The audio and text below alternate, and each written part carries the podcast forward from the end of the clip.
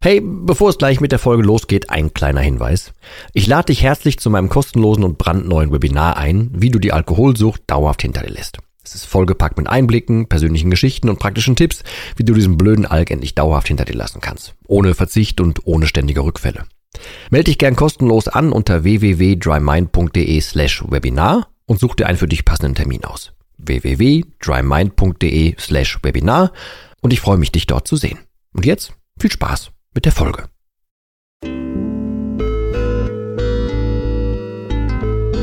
Nüchtern betrachtet. Der Nie wieder Alkohol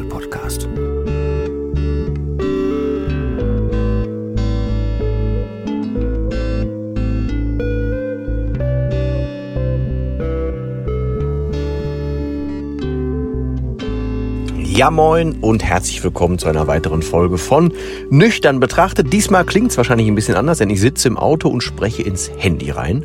Hab jetzt hier nicht das Mikrofon-Setup, aber ich hoffe, das geht. Ich hatte nämlich, ich bin jetzt gerade aus dem Urlaub zurück und lade das Auto. Ich hatte, ähm, als ich noch vor ja, inzwischen anderthalb Tagen am Pool saß, so einen Gedanken. Und ich hoffe, dass ich den eins zu eins so wieder bekomme oder jetzt zusammenstellen kann, wie er im Kopf war, weil ich fand das so ein, also relativ passend. Ich war ja jetzt mit meinem kleinen Mann äh, das erste Mal auf Mallorca. Und auf Mallorca haben wir uns was gesucht, wo es natürlich all-inclusive war. Das ist so ähnlich wie neulich bei meinem Ägyptenurlaub auch, wo ich dann ganz viele Nachrichten bekommen habe, ey, du und ähm, hier all-inclusive, ist das eine gute Idee? Und oh, da jetzt hast du da nicht Bammel vor und so. Und ich habe ja von vornherein immer gesagt, nö, habe ich bei mir nicht, weil, also was, was ändert's denn, ne? Ähm, Damals habe ich das natürlich dafür genutzt, als ich noch, noch getrunken habe, habe ich das natürlich dafür genutzt. Aber da ich ja nicht trinken will, bin ich auch einfach wegen was anderem da. Ägypten war ich wegen dem Wetter da. Entschuldigung, ich bin den Husten immer noch nicht ganz los. Ähm, und jetzt da war ich eben, eben wegen dem Kurzen und wegen einer Fähigkeit, da vielleicht gleichzeitig in den Pool und ans Meer zu gehen und so, einfach wegen der Lage des Hotels. Und es war halt einfach das, also das einfachste Angebot, da ein All-Inclusive zu wählen. Also ich war deswegen jetzt nicht da. Ich habe spaßeshalber gesagt, ich mache mit ihm den ersten Männerurlaub was die meisten Menschen, die jetzt meinen, meinen Background quasi nicht kennen, dann auch erstmal als Scherz angesehen haben. Aber ja, also vor Ort war es halt für mich so, dass wir ähm, da oft einfach gesessen haben, ne? zum Beispiel am Pool gesessen haben. Das Wetter war jetzt eh nicht so geil, aber wenn wir da gesessen haben, haben wir da gesessen. Und dann ähm, gab es durchaus Situationen, wo halt, keine Ahnung, ähm, kommt halt Vater mit Sohn ähm, an eine von diesen Poolbars. Und das ist halt ähnlich wie es in Ägypten auch war. 11.30 Uhr sein oder so.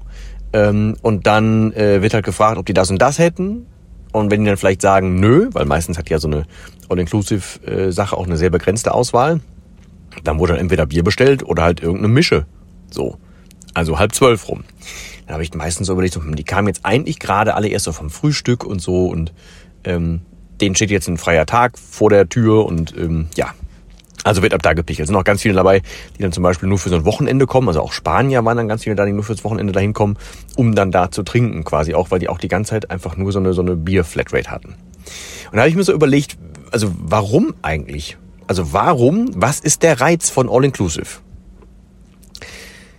Auf der einen Seite, also das, das ist der Gedanke, den ich versuche wiederzugeben, äh, man muss sich das ja eigentlich so vorstellen. Jeder, der sich so einen All-Inclusive-Urlaub leisten kann, der ist ja, hätte ich jetzt gesagt, theoretisch gar nicht so richtig darauf angewiesen, dass da alles all-inclusive ist.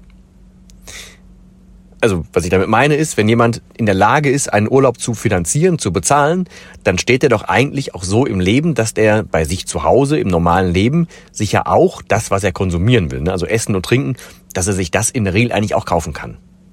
Also macht es keinen großen Unterschied, ob man jetzt zu Hause einfach das kauft und das konsumiert, wo einem nach ist, oder ob man das im Urlaub tut.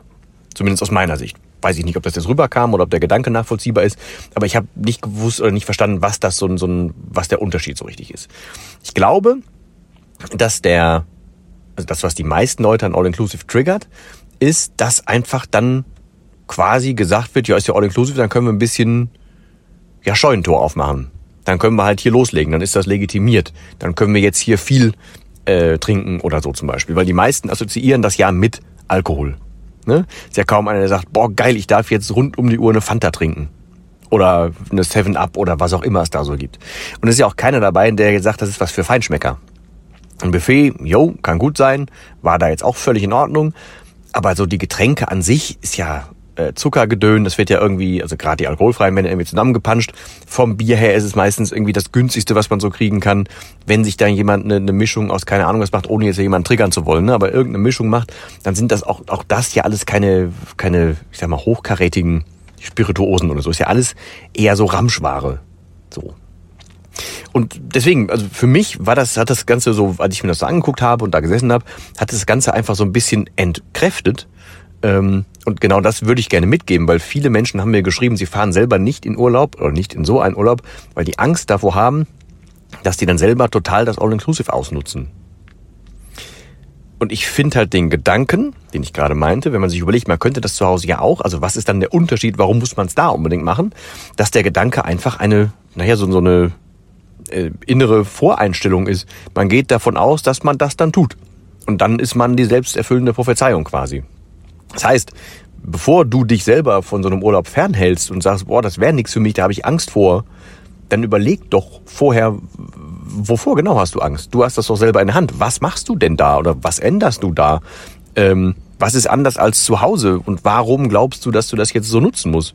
Mein Lieblingsbeispiel beim, man muss das immer so nutzen, ist ja, ähm, mal, also ich kenne das nur von mir damals, nur aus Jugendherbergen oder so, dann kommt man irgendwie auf die tolle Idee, jetzt haben wir ja mal sturmfrei quasi, wir sind ohne Eltern unterwegs, dann müssen wir die erste Nacht auch durchmachen.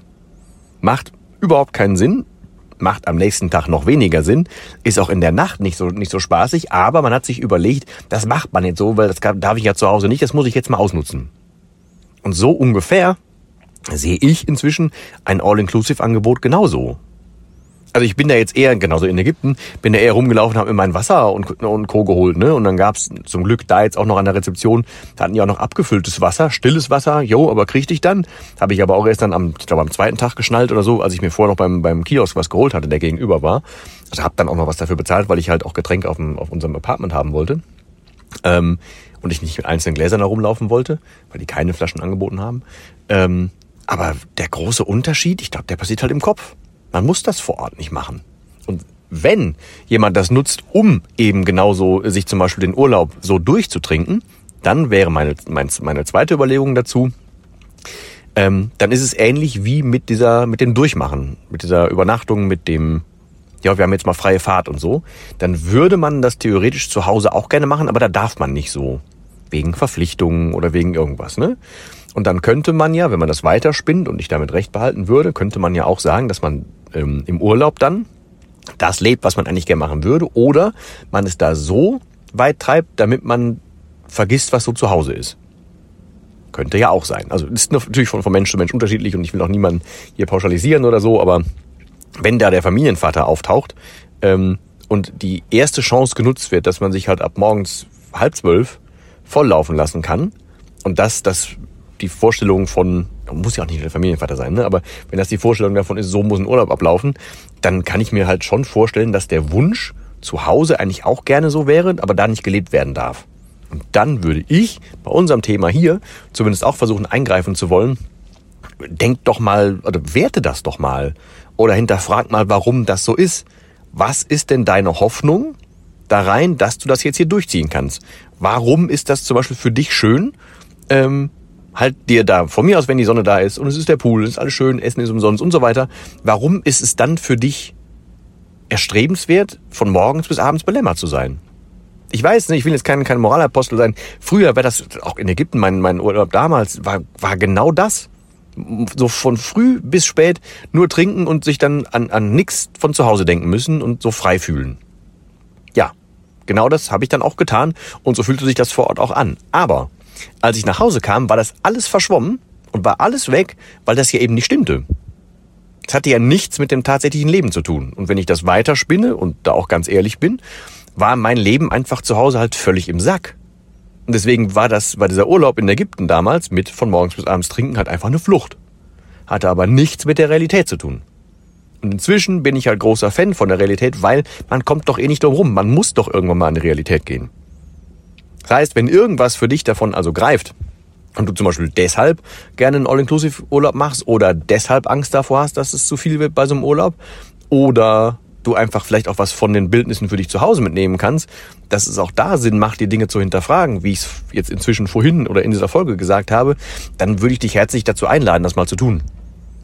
Weil im Endeffekt saß ich jetzt nachher da und nein, ich bin kein Moralapostel, aber ich saß dann da und war froh, dass ich voll bei meinen Sinnen war und nochmal, so, das war ja dann jetzt schon eher Herbst, ne? Dass ich nochmal eine volle Sonne genießen konnte, oben ohne sitzen konnte, wusste, ich hab, äh, ich verbrenne mich hier nicht mehr, ich hatte mein Wasser auf dem Tisch, mein kurzer Mann war gerade wieder gesund. Ich konnte da sitzen und das vollkommen genießen, aber mit allen Sinnen, weil ich wusste, mein Leben stimmt inzwischen. Sowohl da vor Ort als auch zu Hause. Es macht für mich keinen großen Unterschied. Es ist alles ein, eingestellt. Ich habe überall die, die Kontrolle inzwischen darüber. Ich laufe vor diesem Leben nicht mehr weg und deswegen darf ich das mit vollen Sinnen genießen. Und genau das hat es für mich viel schöner gemacht, als wenn ich mich da hätte abschießen müssen. Und das ist ja so die, naja, das ist jetzt die dritte und vierte Klammer, aber das ist ja genau mein Ziel mit diesem Podcast hier eigentlich, dir und euch irgendwie mitteilen zu dürfen, ähm, wie schön das reale Leben ist, wenn man es denn mal angegangen ist und wenn man auch sich selber mal angegangen ist und man ein bisschen mehr bei sich ankommt, statt ewig vor sich wegzulaufen, weil das es ist halt keine Option, äh, dauerhaft vor sich wegzulaufen. Das funktioniert schlicht nicht. Und das habe ich halt in, ja, keine Ahnung, über 20 Jahren bei mir erfahren müssen, dürfen. Ähm, und werde das nie wieder hergeben. Und deswegen plädiere ich einfach dafür, sich so früh wie man denn kann, irgendwie auf den Hosenboden zu setzen, die, sich die Dinge so anzugucken, wie sie sind. Und wenn einem die Dinge real nicht so gefallen, dann ändert man daran was. Statt sich die ganze Zeit einzureden, oh, das ist gar nicht so, oder sich die ganze Zeit aktiv eine Flucht zu gönnen. Dadurch ist nichts real anders, aber gar nichts. Und genau das versuche ich ja mitzugeben, damit eben die, naja, also damit die Vorfreude auf das nüchterne Leben noch größer ist und damit ich, äh, weil ich hoffe, dass ich mitteilen kann, wie schön und lohnend das nüchterne Leben ist, wenn man denn irgendwie mal auch nur im Ansatz irgendwie ein bisschen angekommen ist. Das ist alles aufeinander aufbauend, ne? Ähm, aber es lohnt sich ungemein, da anzukommen und eben keine Flucht mehr zu machen. Deswegen mein, mein Fazit zu All-Inclusive-Urlaub. Es kann, es muss nicht so sein, aber es kann oft eine Art von Flucht sein. Und wenn es eine ist, dann finde ich, sollte man mal hinterfragen, warum das so ist. So. Und selbst dann kann man immer noch einen All-Inclusive-Urlaub machen. Man hat aber, muss aber vielleicht nicht mehr die Angst davor haben oder so. Naja. Also waren jetzt mehrere Gedanken in einem. Ich hoffe, dass rübergekommen ist, was ich damit sagen wollte. Ähm, ich bedanke mich mal wieder fürs Zuhören. Nächstes Mal dann wieder ganz normal aus dem, in Anführungsstrichen, Studio. Ähm, ja, Vielen Dank und ich verbleibe trotzdem, auch wenn ich im Auto sitze, wie immer, mit dem letzten Wort. Und das heißt hier Tschüss.